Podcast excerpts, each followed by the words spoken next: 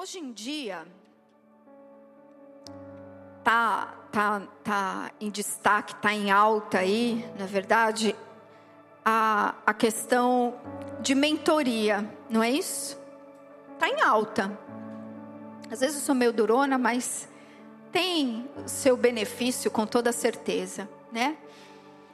Tá em alta, tá em destaque aí os mentores, os cursos de mentoria, as pessoas buscando se qualificar mais, se reposicionar no mercado, mudanças que acontecem na vida e surgem essas pessoas, esses mentores, esses cursos para dar o suporte. Mas quem é o mentor? O mentor, ele é uma pessoa que é qualificada e é experiente em alguma coisa, em algum assunto, em alguma área. E essa qualificação e essa experiência é, gabarita essa pessoa a se tornar um mestre, um professor, um mentor. E um mentor, ele vem para guiar, direcionar. Você já percebeu que às vezes você tem vontade de conhecer alguma coisa, um tema e um assunto, e você fala assim: é só dar um Google, não é isso? Mas você fala: meu, tem tanta coisa aqui que por onde eu começo? Você fica meio sem norte, meio perdido, por onde começar, dar um fio na meada, né? Como a gente fala. Colocar uma coisa de maneira que se torne proveitoso, proveitoso o seu conhecimento. Então, o mentor, ele é uma pessoa que favorece isso, o fio da meada, né? Coloca você num ponto de introdução, vai te guiando nos pontos, te dando suporte, te trazer a um desfecho, uma conclusão daquele treinamento, daquela capacitação. É direcional, é focada a mentoria hoje em dia, né? É muito específica sobre assuntos, é muito objetiva. E o bom mentor é aquele que tem uma habilidade, ele está nele, é uma característica. O bom mentor, ele tem uma habilidade para influenciar e mudar o comportamento prático de uma pessoa. Como? Por meio de conselhos assertivos. A mentoria é um conselho, é uma pessoa que te aconselha com experiência, com qualificação, de uma maneira focada. E o bom mentor é aquele que consegue produzir um resultado de mudança prática, algo que você não conhecia, não sabia, e de repente, pelo conselho, por aquele por aquele conselho, direção, agora você consegue realizar, se recolocou, deu certo, prosperou, deu fruto. Isso é um bom mentor.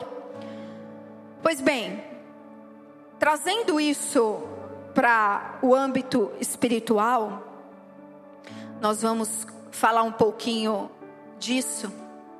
No Antigo Testamento, a pessoa do Senhor Jesus Cristo, ela foi revelada por intermédio de vários profetas e de várias profecias antes do Senhor nascer. As profecias no Antigo Testamento davam o norte, iam revelando aos poucos a pessoa de Jesus. E um dos profetas que mais falou do Senhor, um profeta muito messiânico, é o profeta Isaías.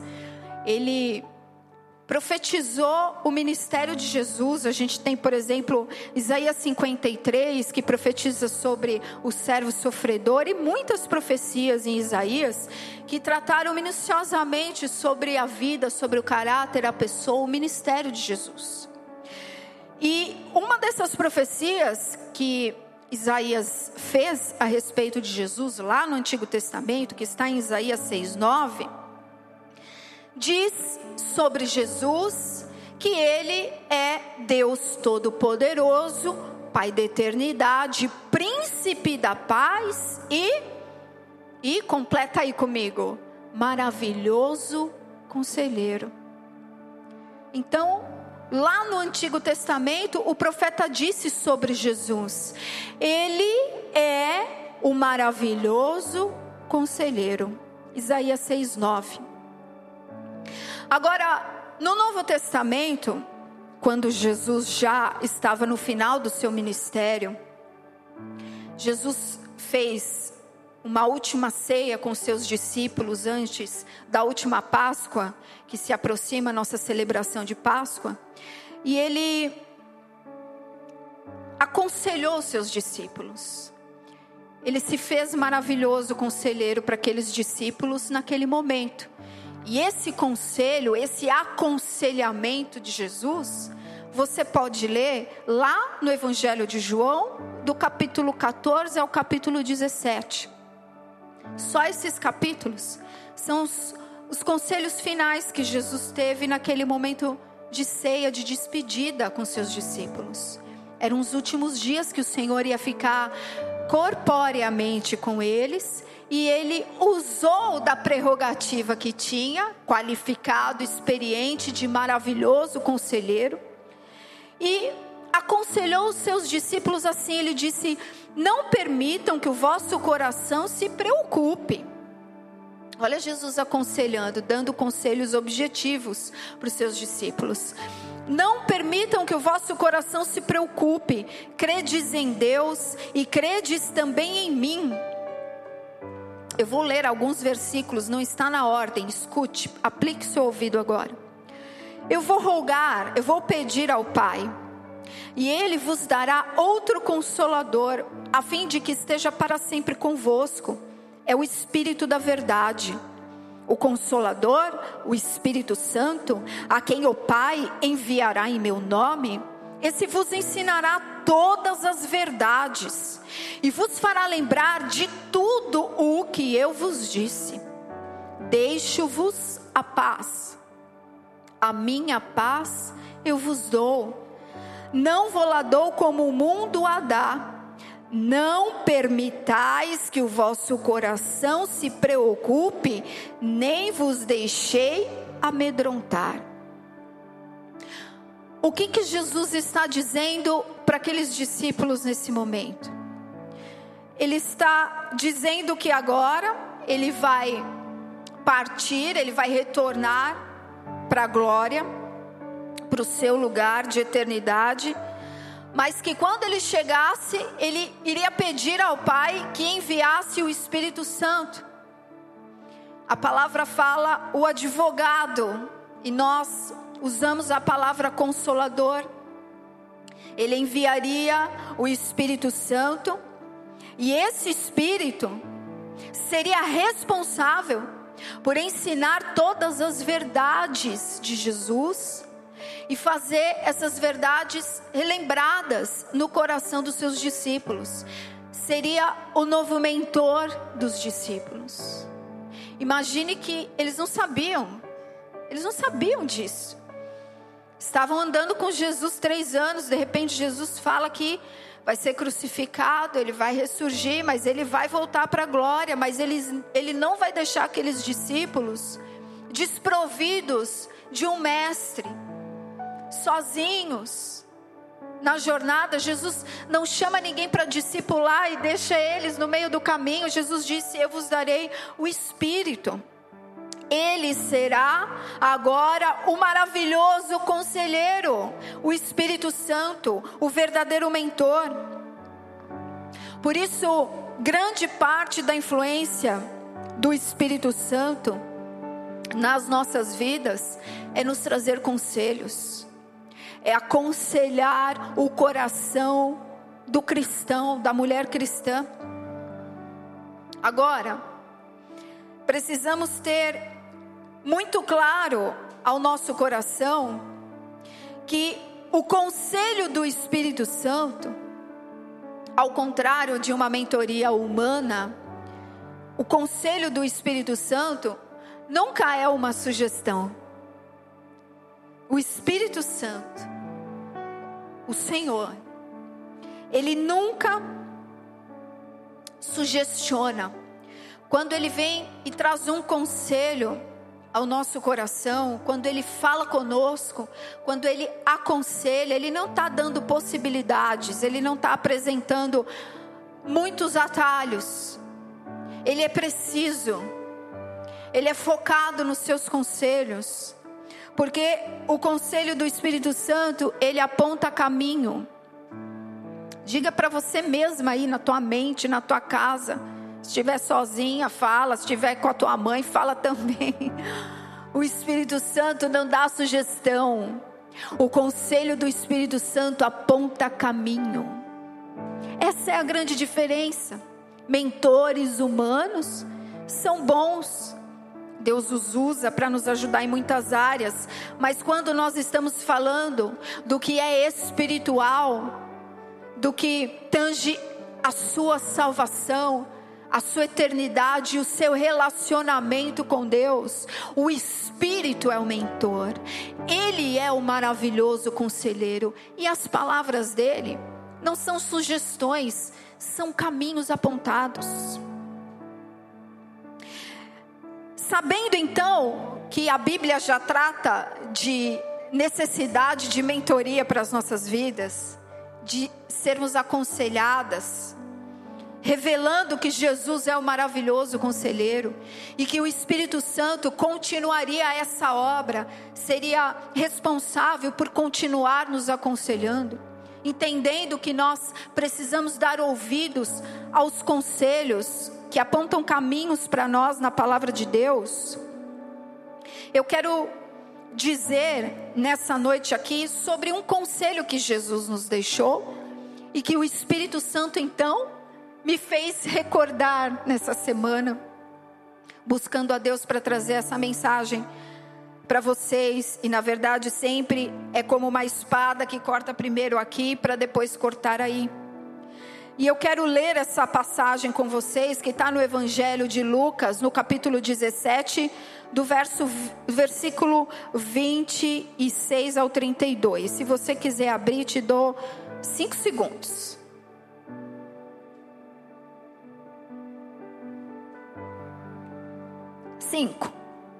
Já foi.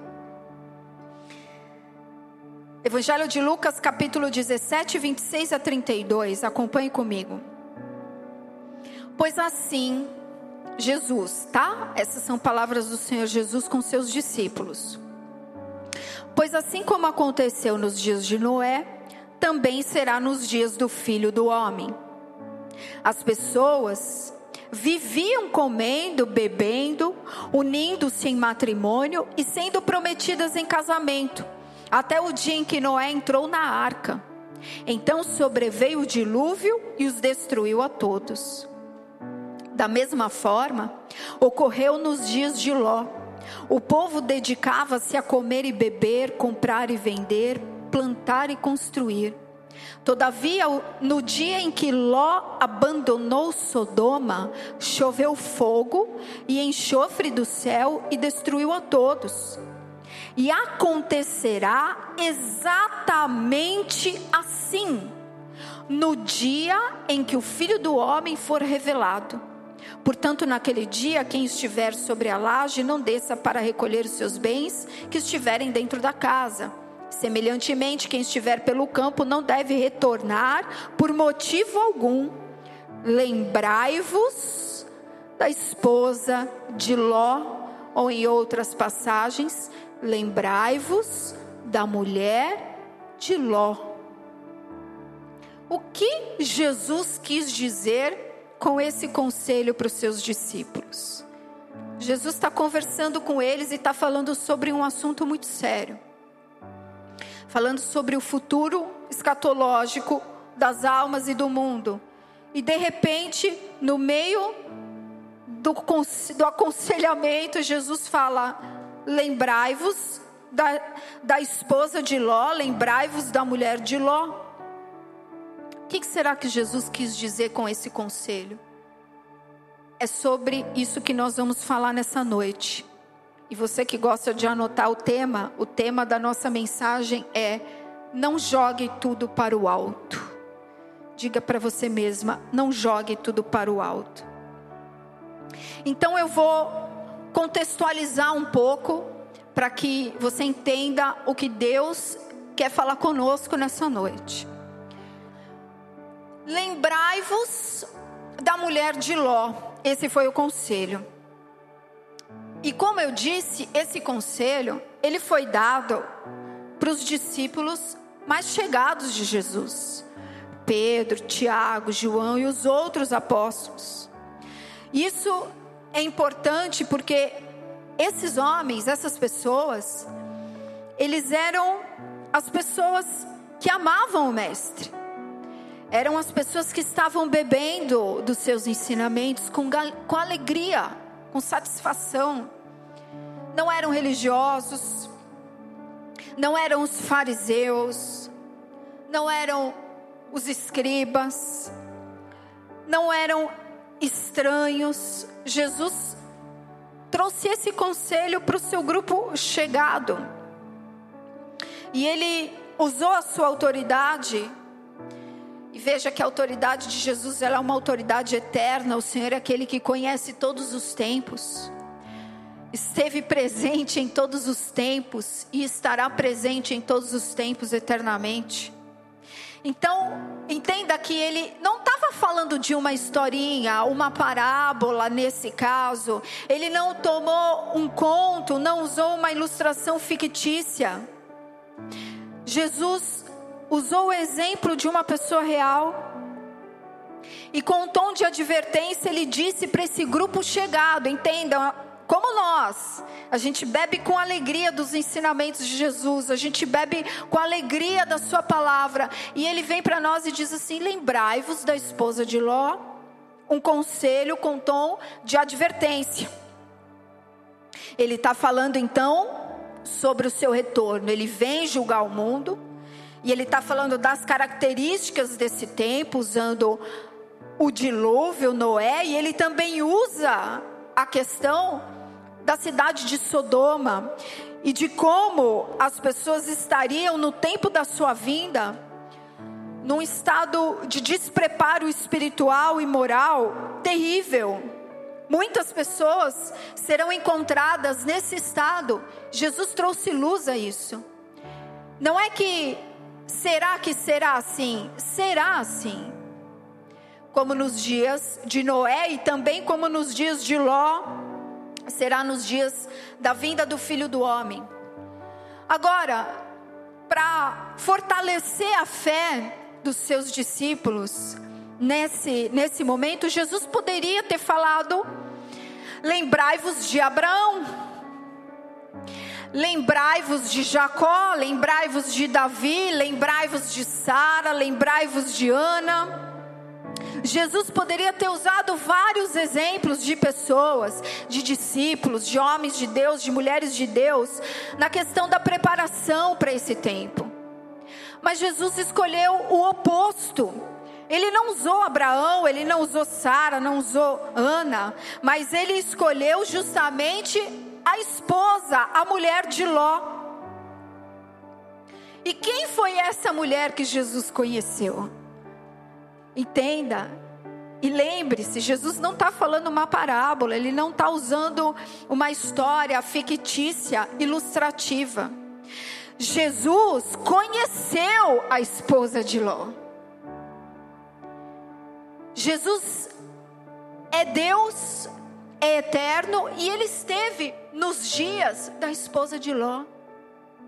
Ele conheceu pessoalmente a história dela. Ele esteve nos dias da sua história. E Jesus resgata a história real dessa mulher e diz: lembrai-vos dela. E onde está a história da esposa de Ló? A história de Ló e da sua esposa e da sua família, de tudo o que aconteceu com eles, está no livro de Gênesis. Então entenda um pouco do contexto para você ir se aprofundando mais no que Jesus está querendo nos dizer. Quem foi Ló, pastora? Ló era o sobrinho de Abraão. Abraão te, tinha um irmão, esse irmão morre, e muito cedo, criança, esse sobrinho, então, esse menino fica órfão. E ele vai ser criado por um tempo pelo seu avô. Mas o seu avô também morre, então ele chega para ser cuidado e continuar na família, na casa do seu tio Abrão na época, ele ainda não era Abraão, Ló já, já fazia parte do seio familiar antes de Abraão receber a promessa. Abraão já tinha acolhido esse, esse homem, Ló. Então, entenda bem, Ló esteve presente em toda a trajetória de Abraão. Ele esteve com ele quando ele era Abraão, antes de receber a revelação de Deus, e esteve com ele durante o processo de revelação. Porque quando você tem um encontro com Jesus, ó, você mora com a tua família. Tua família percebe o que está acontecendo. Mesmo que não haja fé no coração de alguém para crer, eles veem que alguma coisa mudou.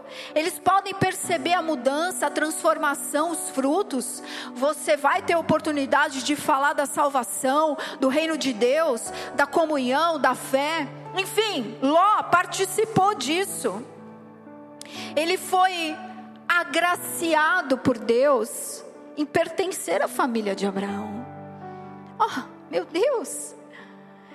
Num mundo como era aquele, Deus foi procurar um homem e esse Ló estava ali perto e foi agraciado pela revelação. E com certeza Ló teve acesso aos ensinamentos. Com certeza Ló teve acesso aos conselhos. Com toda certeza Ló teve acesso à semente. A semente também foi plantada no coração dele, porque ele era do lar, da família íntima de Abraão. Ló era um privilegiado nos seus dias.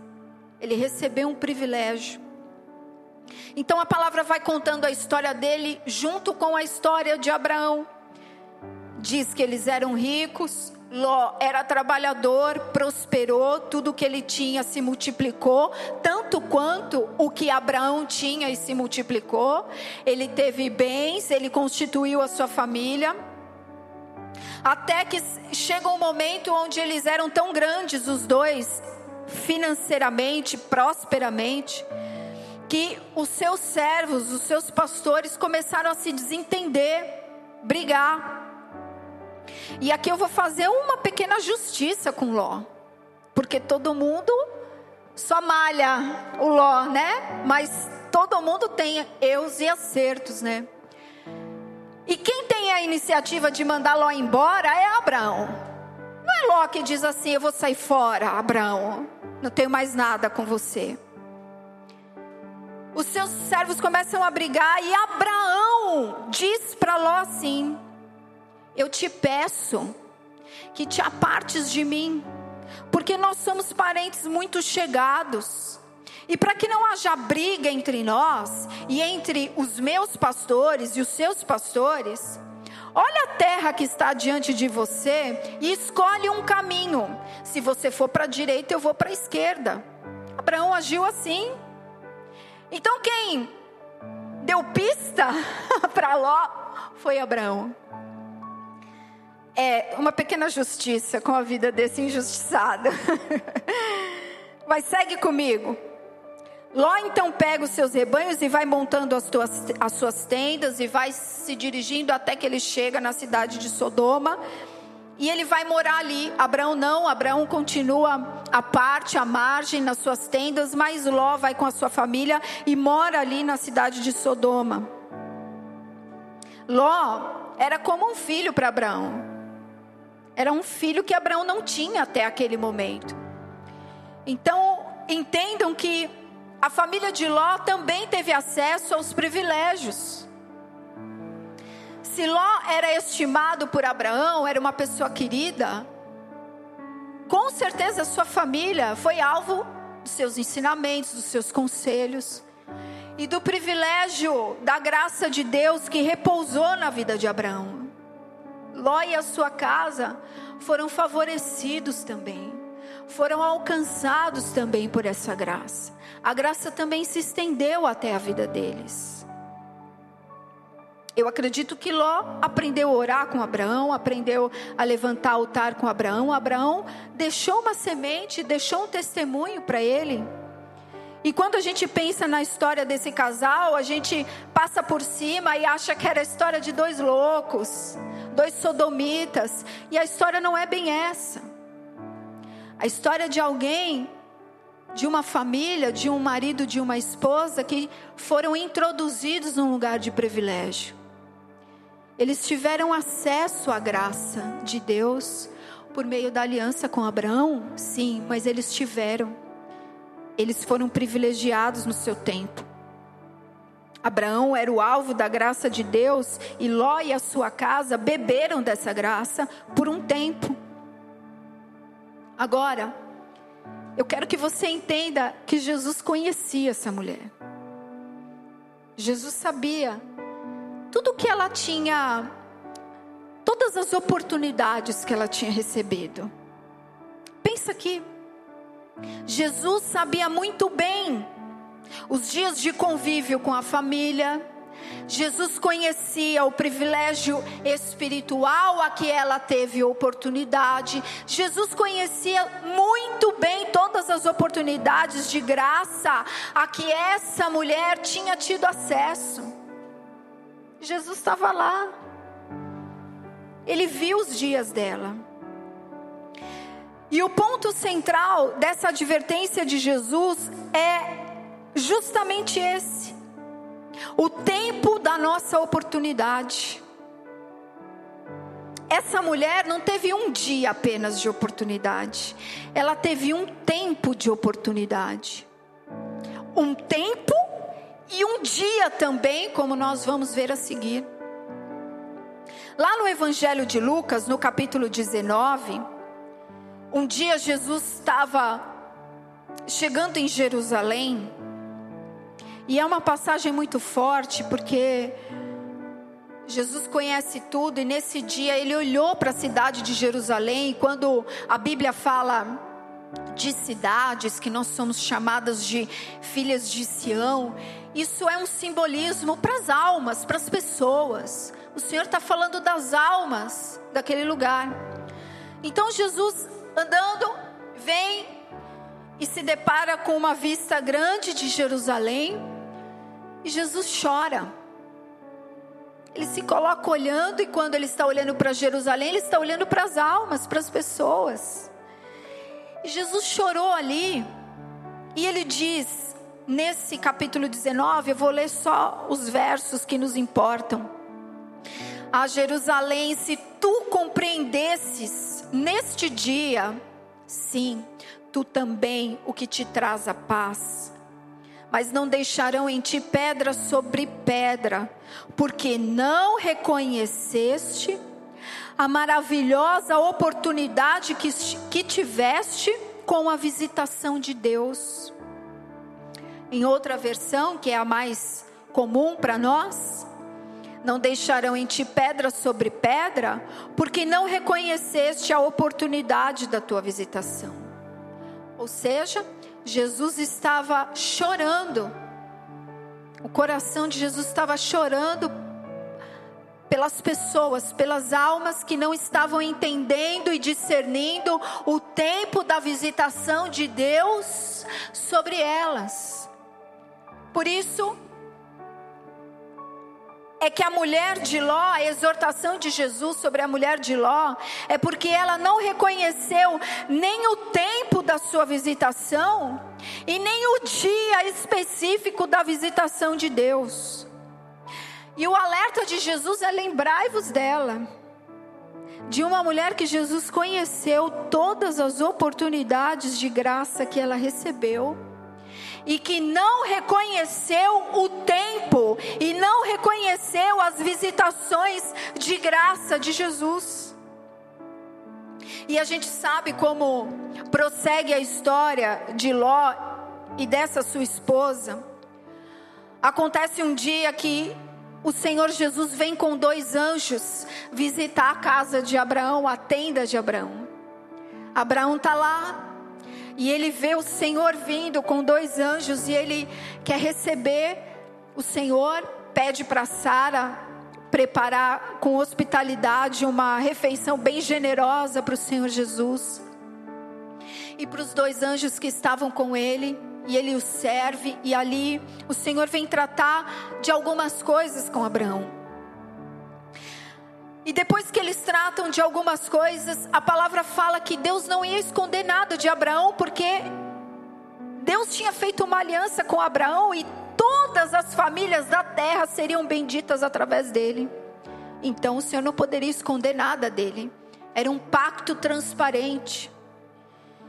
Só que aquela cidade de Sodoma, cheia de pecado, e tudo o que acontecia era tão terrível que aquilo estava subindo a Deus. Abraão não sabia. Abraão não sabia do que chegava o clamor que subia a Deus. Mas Deus decide falar com ele. Eu desci para ver se é verdadeiro o clamor que está subindo até mim. Eu vou destruir a cidade de Sodoma. Jesus compartilha com Abraão, como Jesus compartilhou com seus discípulos. No dia do filho do homem será exatamente assim como nos dias de Ló. E o Senhor vem e começa a compartilhar com Abraão o que ia acontecer, e ali entra a intercessão. Abraão escuta aquilo e Abraão começa a interceder. E por seis vezes Abraão fala: Deus, se tiver 50 justos naquela cidade, Senhor, o Senhor não pode preservar, porque longe do Senhor fazer perecer o justo com o ímpio. Longe do Senhor tal coisa, jamais o Senhor faria isso. E o Senhor diz assim: tá bom, se tiver 50 eu não vou destruir. E ali ele vai intercedendo, Senhor 45, Senhor 30, Senhor 20, Senhor 10. Por seis vezes Abraão intercede. Por misericórdia de Deus, se houvesse ali um único justo. E nesse momento de batalha espiritual e de intercessão, os anjos estão indo, estão indo cumprir a vontade de Deus, estão indo cumprir a ordem de Jesus. Abraão intercede e Deus fala assim: chega, tá bom. Jesus se retira, vai embora. Os anjos chegam na porta da cidade de Sodoma. E quem estava ali? Ló. Ló estava na porta da cidade. Entenda que naquele tempo ficar na porta da cidade significava um lugar, um posto um posto para pessoas privilegiadas na cidade. Não era assim que ficava mendigo na porta da cidade. Eram as pessoas de respeito. A cidade não era uma multidão como a nossa. Então ficavam ali as pessoas que faziam a justiça, os juízes. E Ló estava ali, era de noite. Mas quando ele viu aqueles homens, ele reconheceu sobrenaturalidade neles e ele disse: Eu vou hospedar vocês. E trouxe aqueles homens para dentro da sua casa para acolhê-los. E aí nós chegamos exatamente no capítulo 19, onde fala da história da mulher de Ló. E eu quero ler o que os anjos enviados da parte de Jesus dizem para Ló, por causa da intercessão de Abraão o Senhor resolve mandar os anjos ali para buscar Ló, para tirar Ló e a sua família do meio daquela destruição. Lembre-se que Jesus está dizendo: nos dias do filho do homem, será exatamente como nos dias de Ló, porém, lembrai-vos da mulher de Ló. Então, Gênesis 19, eu vou ler do versículo 12 ao 17. Se você quiser me acompanhar, abre a sua Bíblia aí diz assim: Então os dois homens, que são os dois anjos, perguntaram a Ló: Ainda tem mais alguém dos teus na cidade? Genros, filhos, filhas ou qualquer outro parente? Faze-o sair depressa daqui, porque estamos para destruir completamente esse lugar. O clamor que sobe constantemente ao Senhor contra esse povo é tão grande e maligno que ele nos enviou a destruir a cidade. Então Ló correu e foi falar com os homens que iam se casar com suas filhas. E ele dizia: Levantai-vos e saí desse lugar, porque o Senhor destruirá toda a cidade. Todavia eles pensaram que ele estivesse de brincadeira. Mas ao raiar da aurora, os anjos insistiram com Ló e disseram: Levanta, toma tua mulher e filhas que aqui se encontram, para que não pereças no castigo da cidade. Entretanto, como ele hesitasse, os homens, os anjos, o tomaram pela mão, bem como a sua mulher e as suas duas filhas, e conduziram-nos à força e os deixaram a salvo fora daquela cidade, pelo misericordioso amor que o Senhor teve para com eles. Assim que os tiraram da cidade, um dos anjos recomendou a Ló: Livra-te, salva a tua vida depressa, não olhes para trás, nem pares em nenhum lugar durante tua jornada pela planície. Foge para a montanha para não perecer com os demais. Aí, verso 23 a 26 diz assim: Assim que o sol se ergueu sobre a terra e Ló entrou em Zoar, o Senhor fez chover fogo do céu e enxofre sobre Sodoma e Gomorra. Assim ele destruiu completamente aquelas cidades e toda a planície, com todos os habitantes da cidade e toda a vegetação ao redor. Contudo, a mulher de Ló olhou para trás e imediatamente transformou-se numa estátua de sal. Jesus conheceu a mulher de Ló. A palavra fala que o Senhor enviou anjos ali pelo misericordioso amor mesmo com todos os erros de Ló e da esposa de Ló naquela cidade de Sodoma, o Senhor foi até lá para salvá-los pelo seu misericordioso amor. Deus queria salvar essa mulher. Deus queria salvar a esposa de Ló, como Ló. Deus mandou anjos para avisar, Deus mandou os anjos escoltar Pegar pela mão, sabe o que, que é isso? Pegar pela mão, guiar, escoltar para fora da cidade, tirá-la daquele lugar de perigo. Só que a esposa de Ló não reconheceu o tempo da sua visitação e nem o dia da sua visitação. Porque durante a sua vida e o seu relacionamento, no seio da família de Abraão, o tempo que tenha sido, ela recebeu graça, ela recebeu privilégios da graça do Senhor. E por essa mesma graça que Deus mandou salvá-los daquele lugar. Por misericórdia, não pelos seus méritos. Não pelos seus méritos. E ali, ela voltou, olhou para trás e virou uma estátua de sal.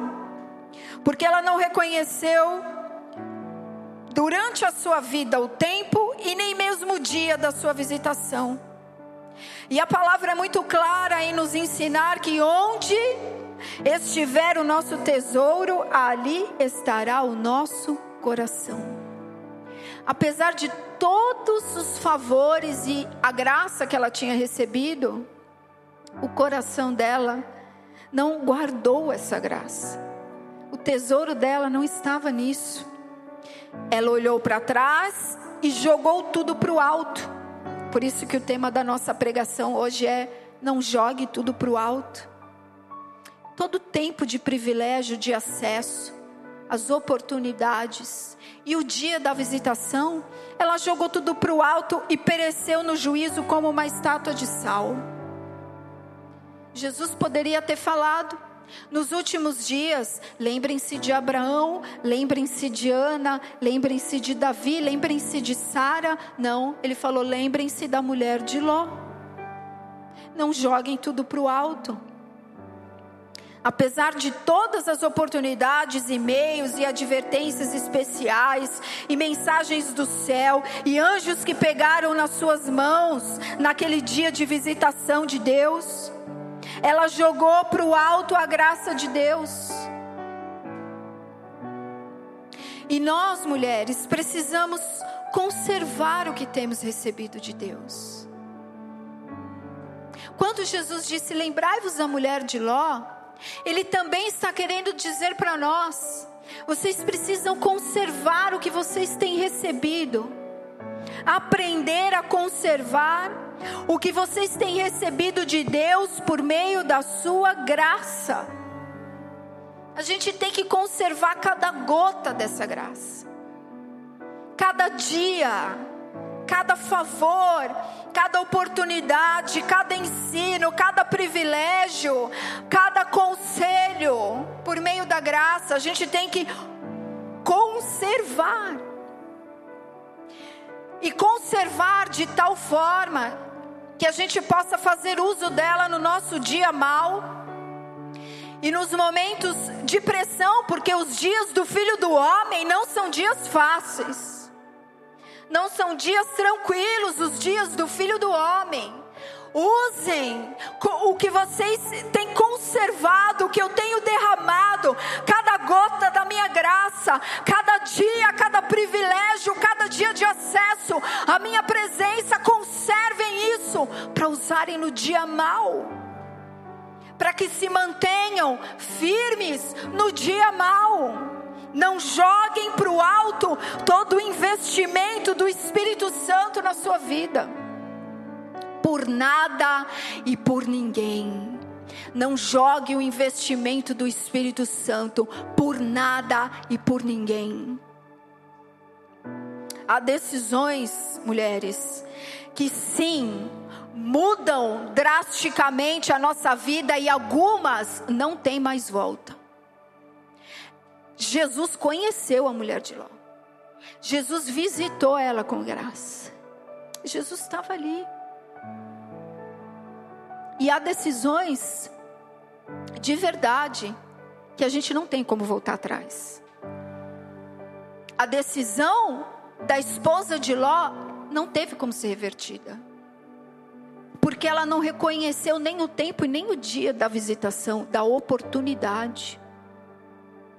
Então Jesus está nos aconselhando que a graça que nós recebemos, nós precisamos conservar com obediência. Porque o anjo falou, pegou pela mão, ó, pegou pela mão, tirou e disse: Não olha para trás, não olha. E o que, que ela fez? Ela olhou então a fé não foi acompanhada de obediência, e na verdade a nossa fé é obediência. Verdadeiramente o nosso ato de fé, porque somos salvos como? Somos salvos pela fé. Somos salvos pela fé, acompanhada de um ato de obediência. Esse é verdadeiramente o ato de fé. Agora, Vem cá. Ninguém aqui viveu o que estamos vivendo hoje. Nenhuma de nós tem a experiência, certo? Ninguém. Nem o pastor, nem a pastora, nem o presbítero. Ninguém tem experiência com esse tempo. Ninguém. Nós não temos. Nós precisamos do mentor. Nós precisamos do Espírito, nós precisamos do conselho que vai nos apontar o caminho. E esses dias eu estava falando para o pastor, eu falei, amor, esses cultos online é uma peneira, né? Porque assim, você vem na igreja, tem o amigo, a amiga, o açaí no final, né? Aí tá no louvor, aí distrai, aí você se envolve com, com a bateria, acha top. Enfim, tem as distrações que às vezes são seus apoios. Mas quem vem assistir um culto por transmissão, às vezes você está na tua casa, às vezes tua casa é um ambiente desfavorável e não favorável. Há muitas situações, há muitas fases na nossa vida. E quem vai permanecer? Onde estiver o teu tesouro, estará ali o teu coração. Isso aqui é uma peneira, é um estreitamento. A gente não pode fechar o nosso entendimento para isso. Ah, tudo legal, pastora. Nós estamos em casa a gente está se protegendo. Perceba, é um estreitamento da porta. É um estreitamento da porta e nós não temos como nos opor a isso. O que nós temos que fazer nos dias do filho do homem, lembrai-vos da mulher de Ló. O caminho vai apertando, a peneira vai ficando mais fina, a panela vai pegando mais pressão. E é verdade, os dias do Filho do Homem serão dias onde a igreja vai ser muito pressionada, sim, porque Jesus foi pressionado. Jesus passou pela prensa no Getsemane, Jesus passou pela prensa na cruz do Calvário, e você não pode pensar que vai ser melzinho na chupeta. Nós seremos pressionadas e muito pressionadas. Pressão que às vezes você não sabe nem de onde vem, nem identificar, você só sente aquela, aquela pressão vindo contra você. Será assim nos dias do filho do homem, mas o Senhor está alertando: cuidado, não jogue tudo para o alto nos momentos de pressão, não tome decisões precipitadas. Cuidado. Eu estava vindo para a igreja com o pastor e o Natan, Natan é profeta. Ele falou assim: sabe o que, que ele falou? Eu vou dizer para você, o recado do profeta de cinco anos. Eu disse para o pastor: ele já pode pregar. A paciência é uma virtude. Hã? Cinco anos. A paciência é uma virtude, papai. Você tem que falar numa reunião isso para todos os papais. Eles precisam ter paciência. A paciência é uma virtude. Eu falei, pronto. Hum?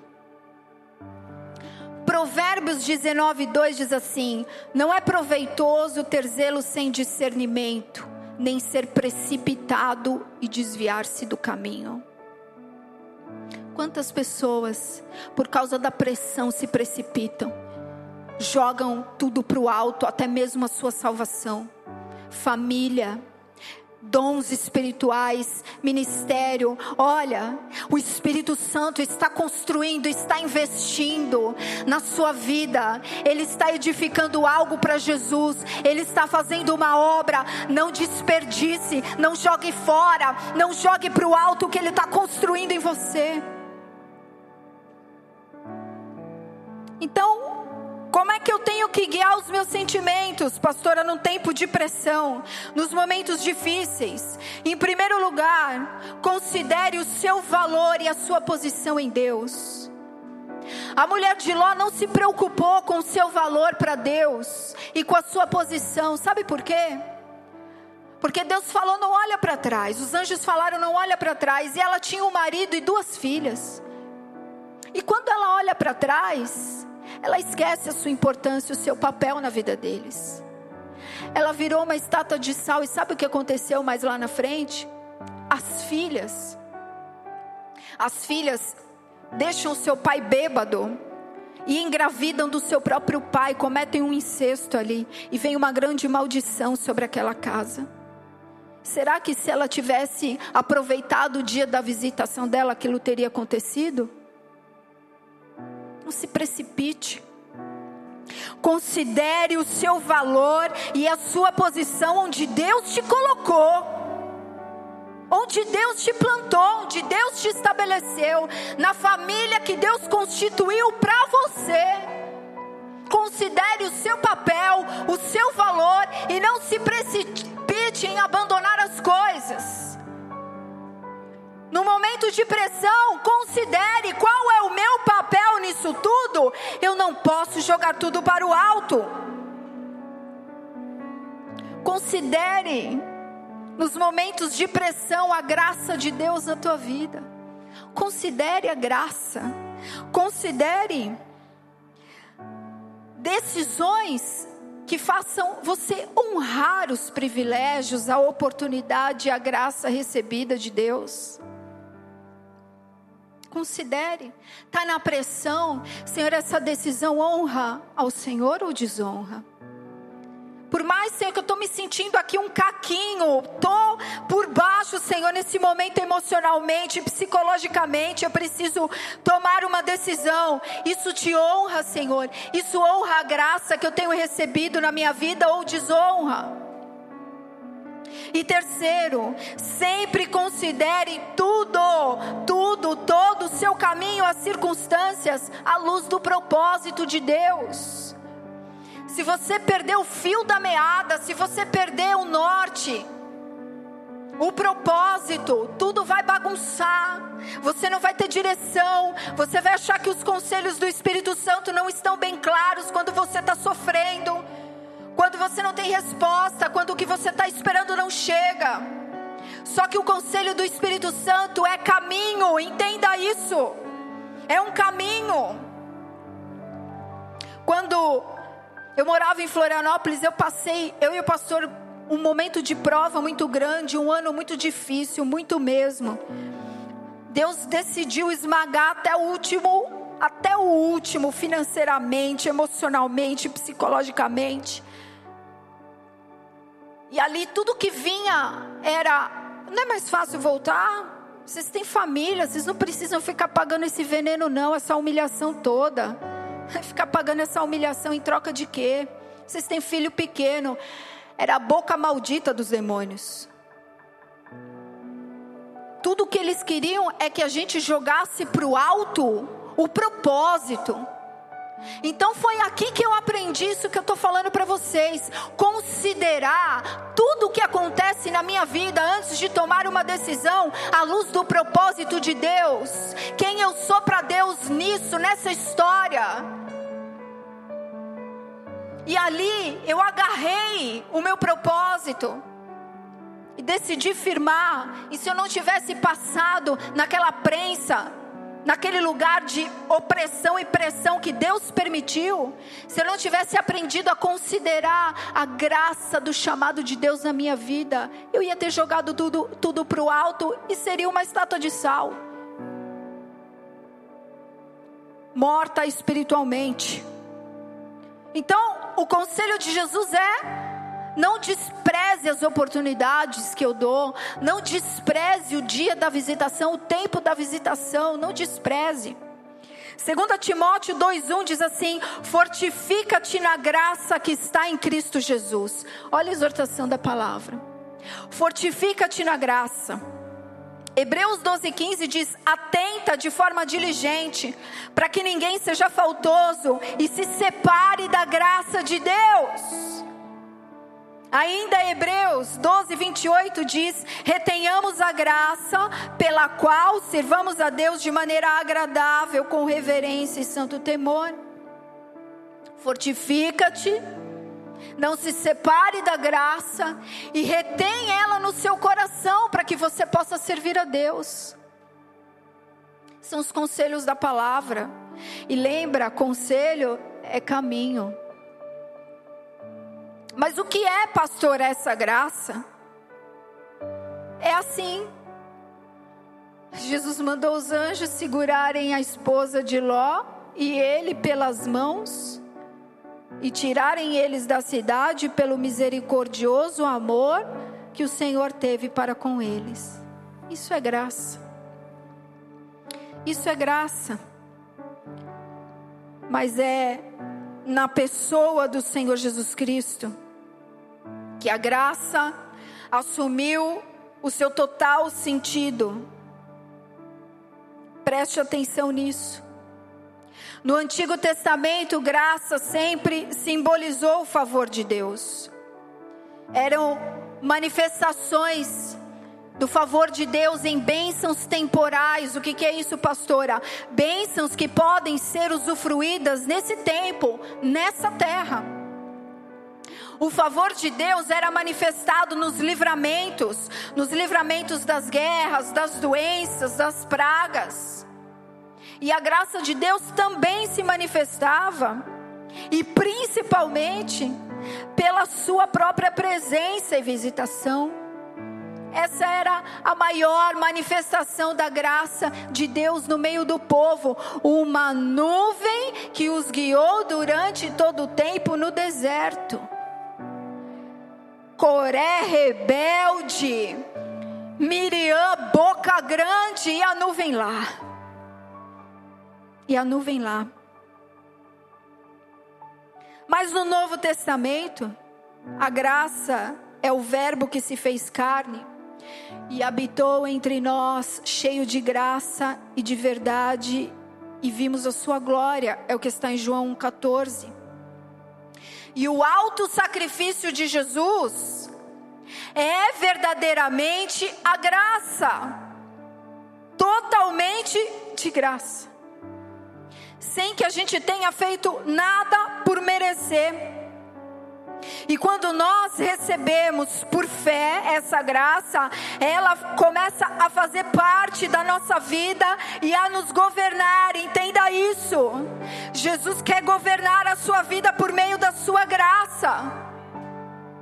A graça vem para fazer parte da nossa vida da nossa vida espiritual, emocional, física, material, intelectual, todas as formas e vivemos graça sobre graça, favor sobre favor, em toda a nossa trajetória, em todo o caminho que o conselho do Espírito Santo nos apontar, essa graça está se manifestando para nos ajudar em todas as fases da nossa vida, em qualquer uma, em todas, em todas as fases, para prover força, capacitação e governo na sua vida.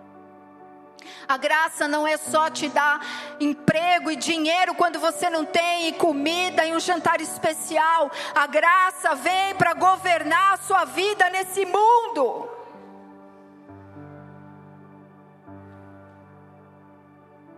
para te dar tudo o que você precisa para completar a tua jornada, para fornecer tudo o que você precisa. Ele nos amou primeiro, é isso que a palavra de Deus fala. Por isso a graça é o favor imerecido que Deus nos deu através de Jesus, o seu filho, para sacrifício e perdão dos nossos pecados e também para nossa salvação.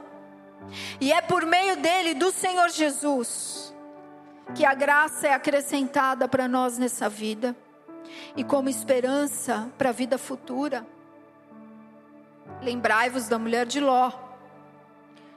Essa graça está disponível para nós. E para recebermos, o que devemos fazer é crer de todo o nosso coração. Porque onde estiver o nosso tesouro, estará todo o nosso coração. Lembrai-vos da mulher de Ló.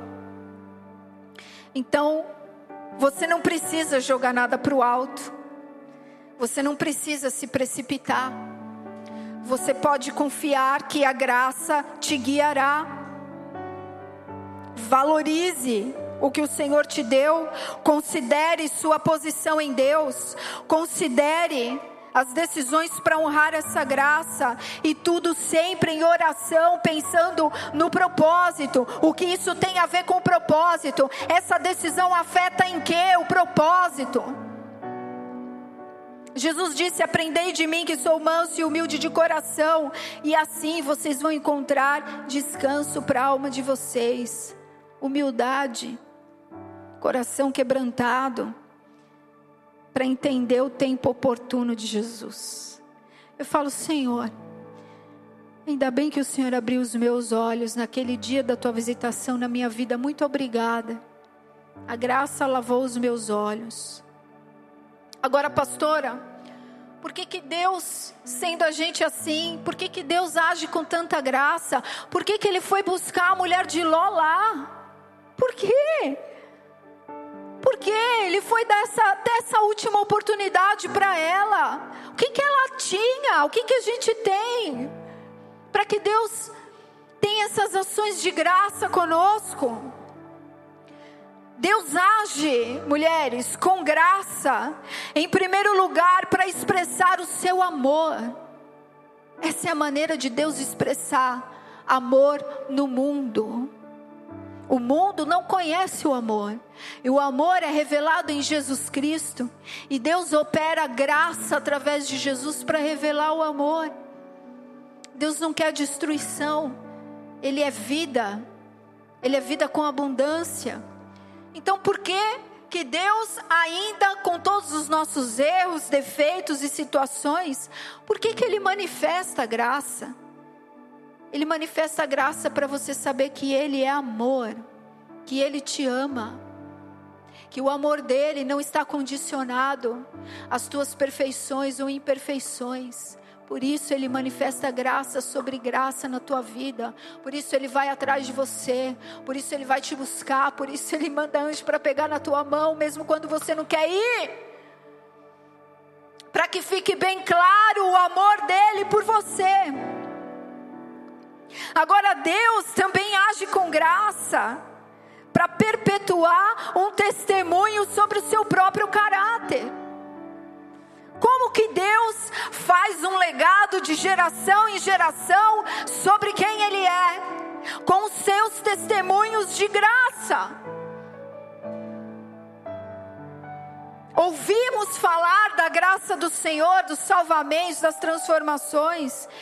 É um testemunho que fica perpetuado, que Ele é Deus, e Ele tem prazer em perdoar e em cobrir de galardão e recompensas aqueles que devolvem a Ele, em, em retribuição ao seu amor, uma fé humilde aos seus pés, uma fé rendida.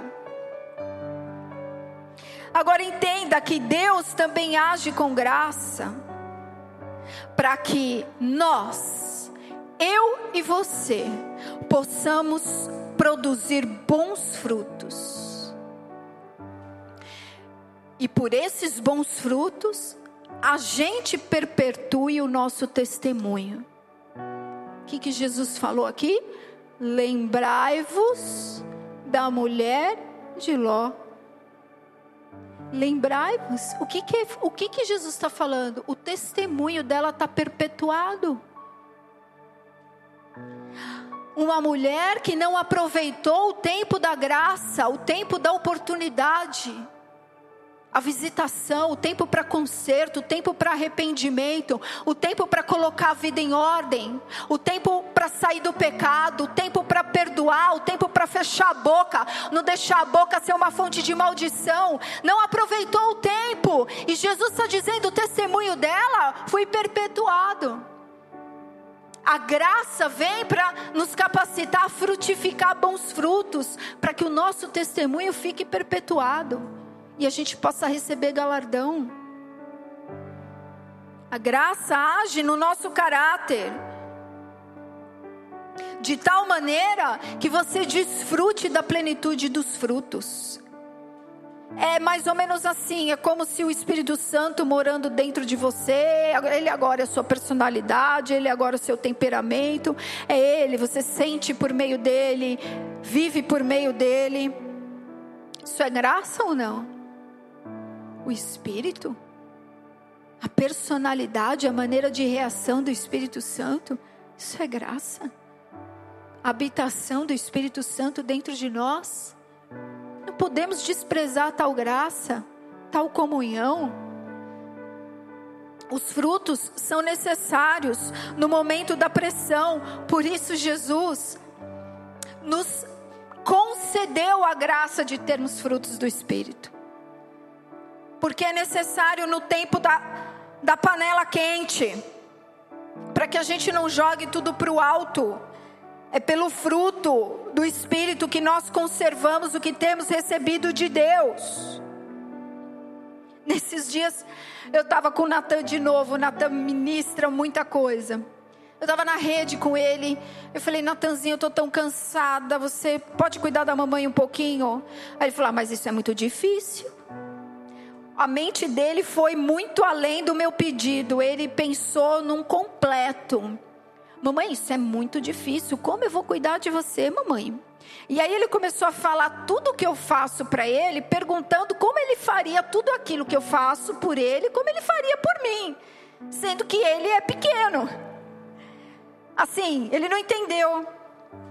Aí eu também dei uma resposta bem adulta para ele. Meu Deus. Por isso que ele fala no carro: Papai, a paciência é uma virtude. Da corda que você vê onde eles vão. Eu falei, Natanzinho, você precisa de algumas coisas: amor, em primeiro lugar, amor. Você precisa de organização, e ele me olhando, de disciplina e de paciência. É só disso que você precisa para cuidar de qualquer coisa e de qualquer pessoa. E naquele momento Deus falou comigo que aquela resposta não foi minha, foi de Deus. Ele riu, a gente brincou e eu fiquei com aquilo gravado, anotei no meu celular. E o Senhor falou para mim: cuide do que eu tenho te dado, com amor, com organização, com disciplina e com paciência, filha. Conserva o que você tem recebido.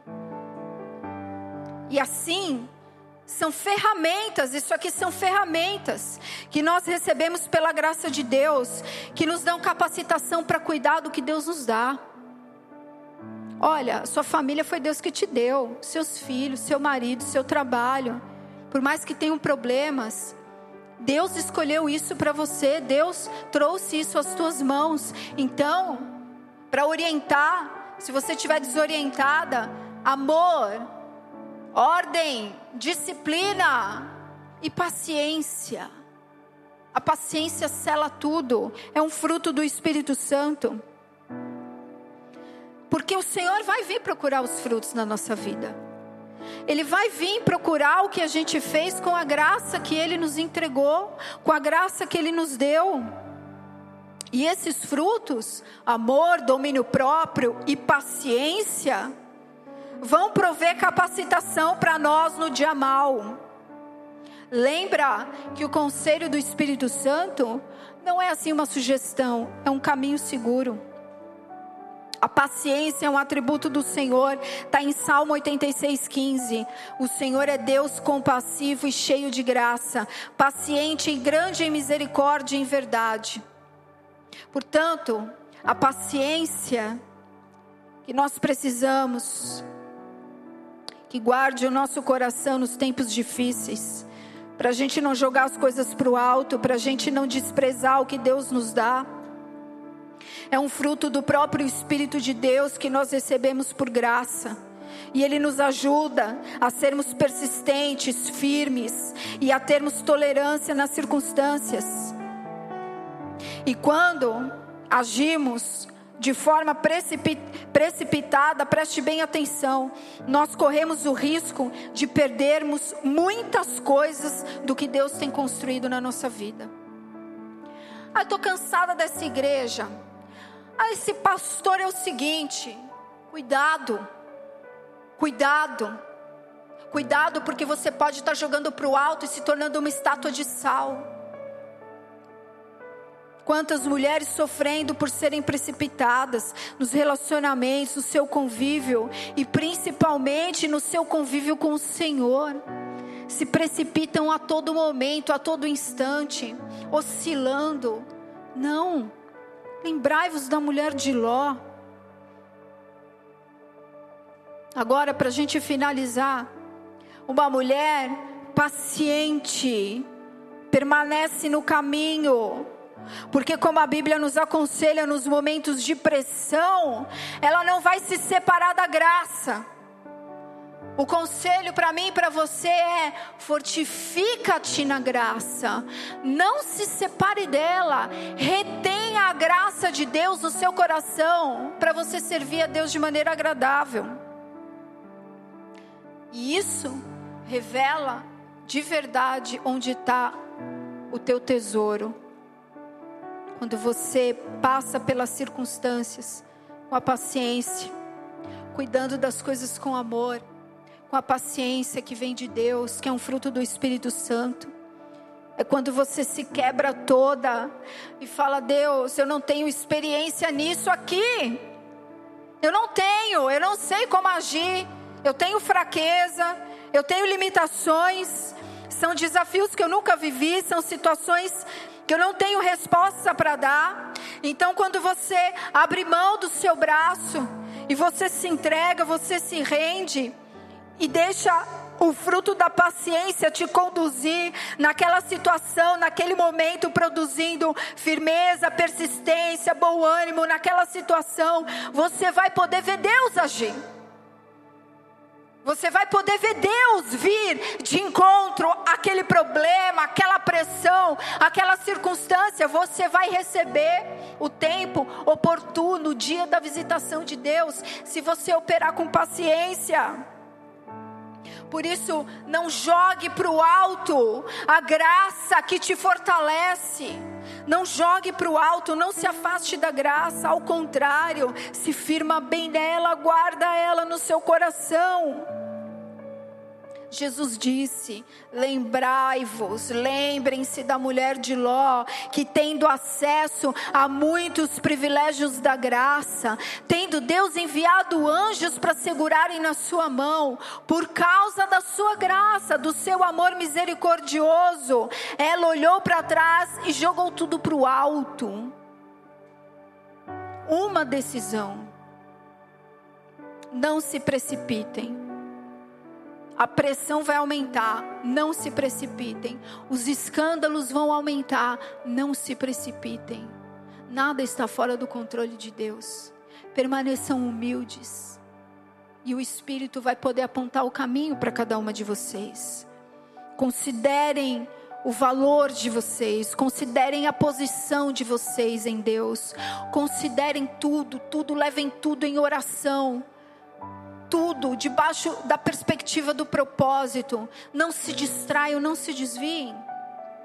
E como a palavra mesmo afirma o último versículo para nós orarmos: nem olhos viram, nem ouvidos ouviram, e nem jamais penetrou em coração humano o que Deus tem preparado para aqueles que o amam. Mas Deus as tem revelado a nós pelo Espírito. Não está oculto. Um dia já foi oculto, mas hoje o Senhor nos tem revelado todas essas coisas pelo Espírito, porque Ele é o verdadeiro e maravilhoso conselheiro das nossas vidas. Vamos orar nesse momento. Feche os teus olhos por um instante.